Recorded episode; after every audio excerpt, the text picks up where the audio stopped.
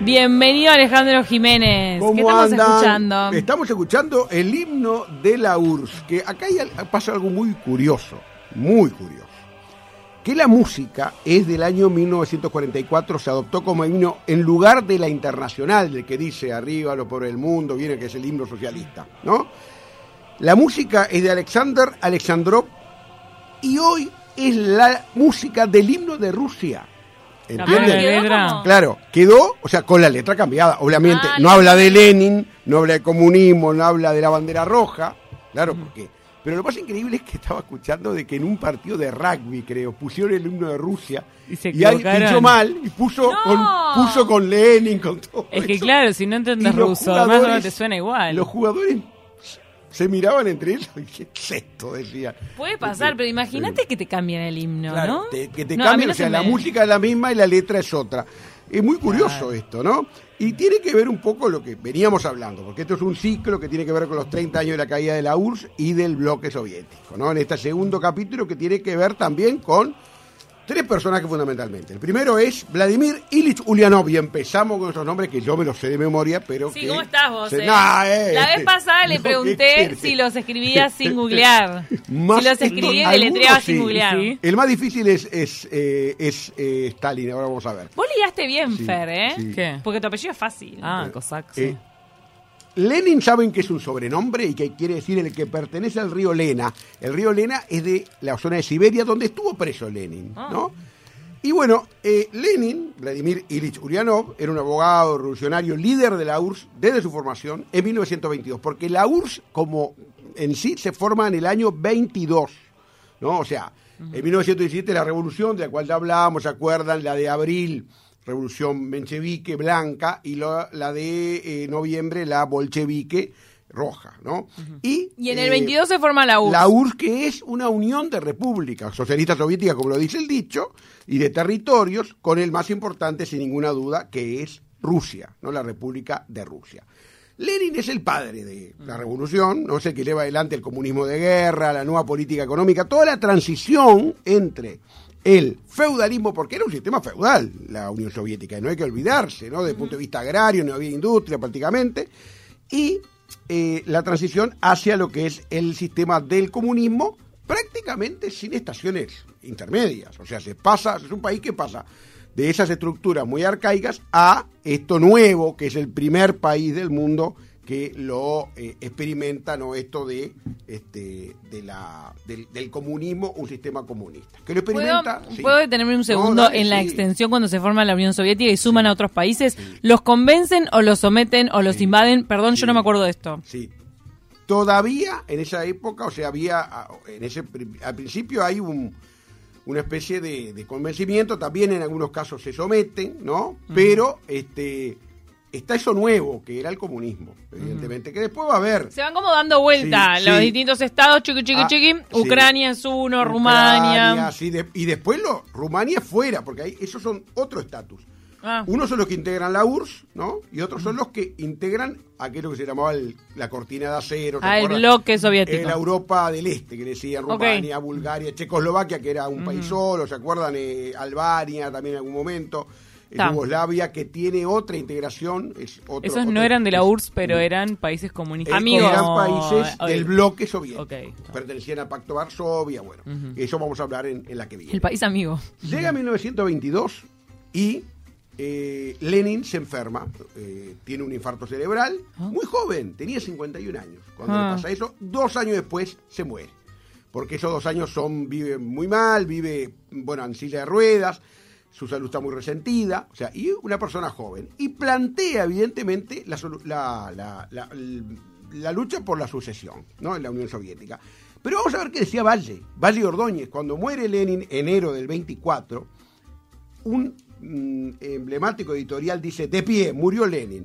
Muchos lo tomaron como una exaltación o como una apología. Y en- estaba muy polarizado todo, ¿no? Claro. Más que ahora. Eh, un magnífico ejemplar humano, dice Valle. Verbo de la revolución ha desaparecido en el momento en que la revolución se extingue. O sea, y ahí pega en el clavo, o sea, eh, Valle Ordóñez, porque dice, la revolución sin Lenin se va a extinguir. O sea, en su espíritu, y fue lo que pasó, duró después igualmente, mucho tiempo, hasta la década del 80. Pero sin Lenin no era lo mismo y se muere prematuramente. Su muerte será fatal para la revolución que acaudilló. No parece que aguarden días muy claros a ese pueblo doloroso y simpático que tanto ha sufrido. Eso es muy importante, porque ya eh, lo que dice Valio Ordóñez, ¿no? que era un pensador, que obviamente había sido presidente, todos lo conocemos, ya plantea lo que va a ser la lucha por el poder entre Stalin y Trotsky. ¿no?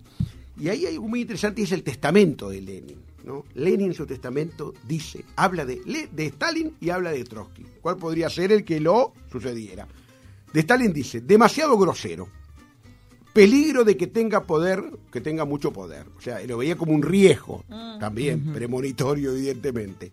Y de Trotsky dice excesiva confianza en sí mismo. O sea, eh, estos documentos, según se dice, opuestos a Stalin, fueron ocultados por simpatizantes de, eh, de Stalin para que en, la, en el proceso de elección fuera elegido finalmente Stalin y no Trotsky. Para, perdón eh, si me perdí un detalle. El- la, la elección, ¿cómo era? Y la elección es dentro de él, las elecciones en la Unión Soviética dentro de, en este caso, el Soviet Supremo, ¿no? Claro, no era, no era una No, democracia. no, no, o sea, la, demo- la democracia... de- la gente lo elegía. eh, lo elegía eh, los integrantes del partido, porque hay que acordarse que Era como un sistema colegiado, una cosa Eh, así. eh, eh, claro, pero era, por ejemplo, el Soviet, eh, el presidium del Soviet Supremo, el Politburo, que era lo más eh, importante, el cuerpo más importante, pero a su vez también tener en cuenta que este, estos cuerpos, o sea, este, eran evidentemente integrados por gente del partido. El partido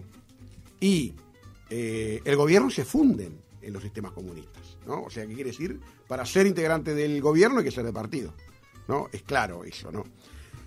Y en, esa de- en ese eh, combate o en esa lucha que dura cuatro o cinco años por el poder, porque recién en el 28 asume Stalin, es derrotado Trotsky. Trotsky, que digo, ¿vieron la banda que se llama A Trotsky Vengarán? Y ahora Sí, vamos sí, a ver sí. por qué Vengarán. Lev Davidovich Bronstein era un, era un apodo también de su, uno de sus carceleros en Siberia. Había estado preso en Siberia antes de la revolución. Todos habían estado Claro, presos en claro, Siberia. Ahí sí, seguramente sí. cultivaron una Eran- cabeza muy, ¿no? Eran los... este, Resiliente. Claro, y, y eran eh, también un lugar de presidio de los zares, los zares mandaban a sus opositores ahí, también va a ser de Stalin, ni que hablar. Era un judío de familia pudiente, era periodista, ¿no?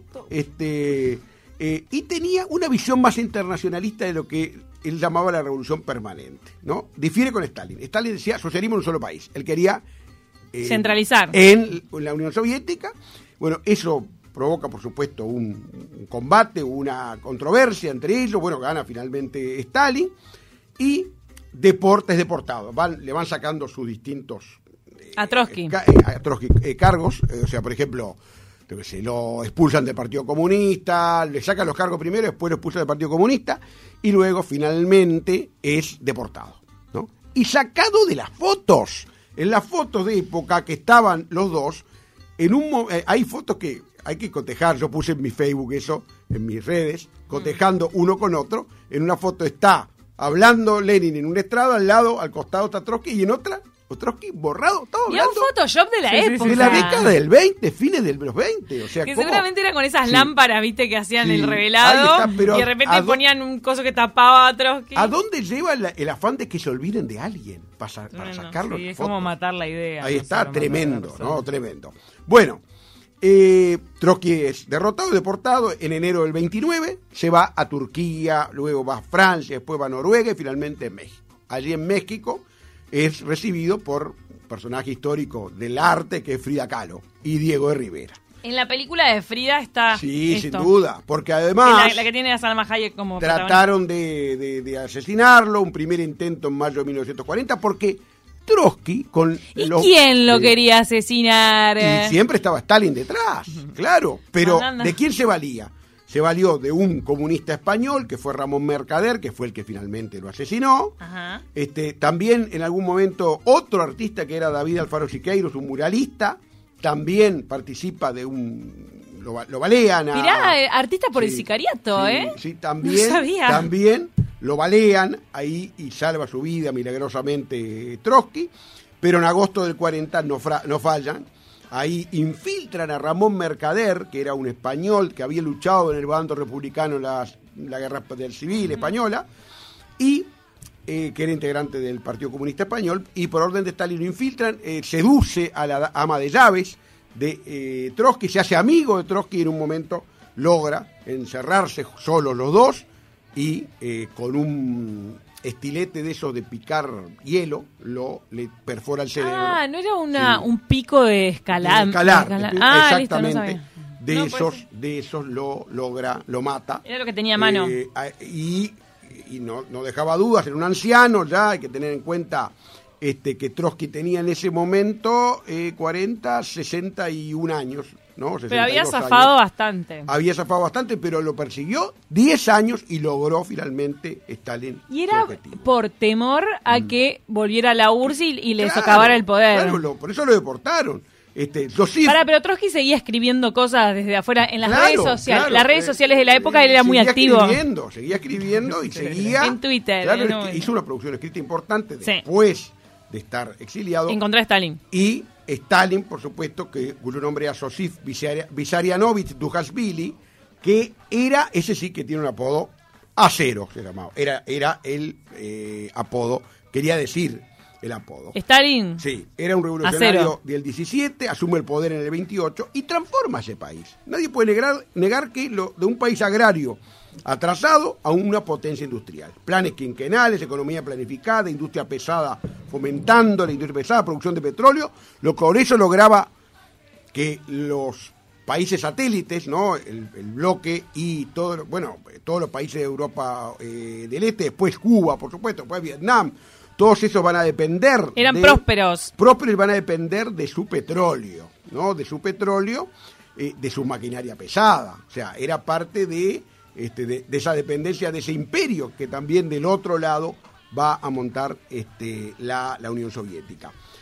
El totalitarismo, millones en campos de concentración, en los gulags, que eran los campos de concentración, pese a que en la guerra va a perder 20 millones de bajas, va a tener. Sí. Eh, integra el bando, el bando aliado, por supuesto, con Francia, eh, Gran Bretaña, eh, Estados Unidos también, ahí están del mismo lado, ¿no? Pero quizás de lo más patético de este personaje, que es Stalin, es la historia con su esposa, que es Nadia Aliluyeva, esposa de Stalin, tenía 31 años, en 1832, bastante menor que Stalin, que había nacido en 1878, él había nacido en 1901, se llevaba más de 20 años. Nadia era la esposa de Stalin y ella tenía un vuelo propio, o sea, no era la esposa de él. En ese momento había que ser la esposa y de Stalin, ¿no? Sin embargo, ella iba, opinaba en reuniones y estaba en la casa de un camarada y en noviembre del 32 era despreciada por Stalin que se había tomado alguna de más, ¿no? En casa de ese camarada, eh, estaba flirteando, se estaba mirando con una actriz, ¿no? Ella. O sea, ella, y todo a la vista de su esposa, de, de Nadia, y No, en determinado él. momento... Ah, él, Stalin estaba haciendo todo esto. Él, perdón. Y ella, Este, ay, ay, ay, a ver, dale, y quiero saber.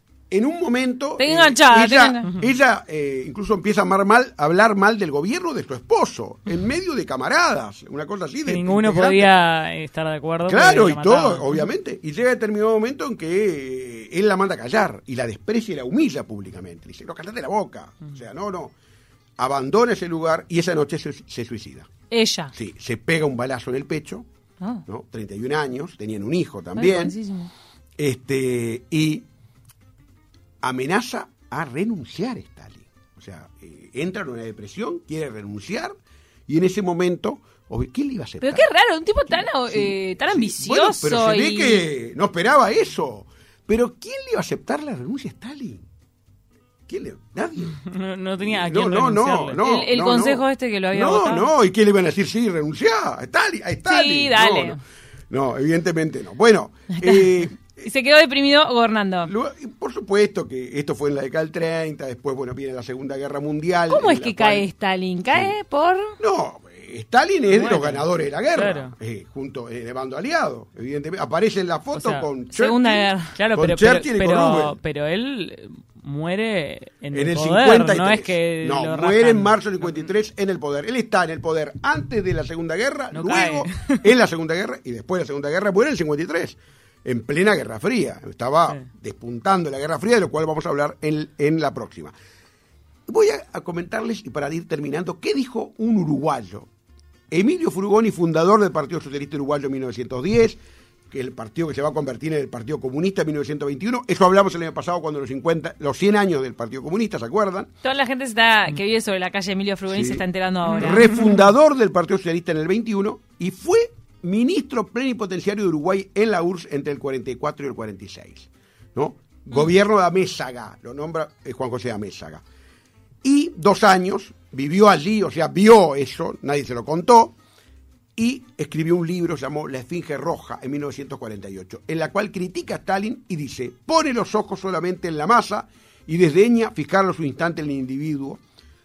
Este, los fines generales de, de la colectividad del Estado se persiguen por encima de todo. El Estado aplasta al hombre, ¿no? Con su burocracia. O sea, premonitorio, porque por eso cae la Unión Soviética en, el- en el- en la década del 80, en el 91 más concretamente, cae por la burocracia y porque se adelanta Frugoni al fin de la URSS, que fue 40 años después. Él critica, su crítica dice demasiada burocracia, el partido y el Estado pisan o están de- eh, prácticamente aplastando al individuo, o sea, ese- esa estructura burocrática.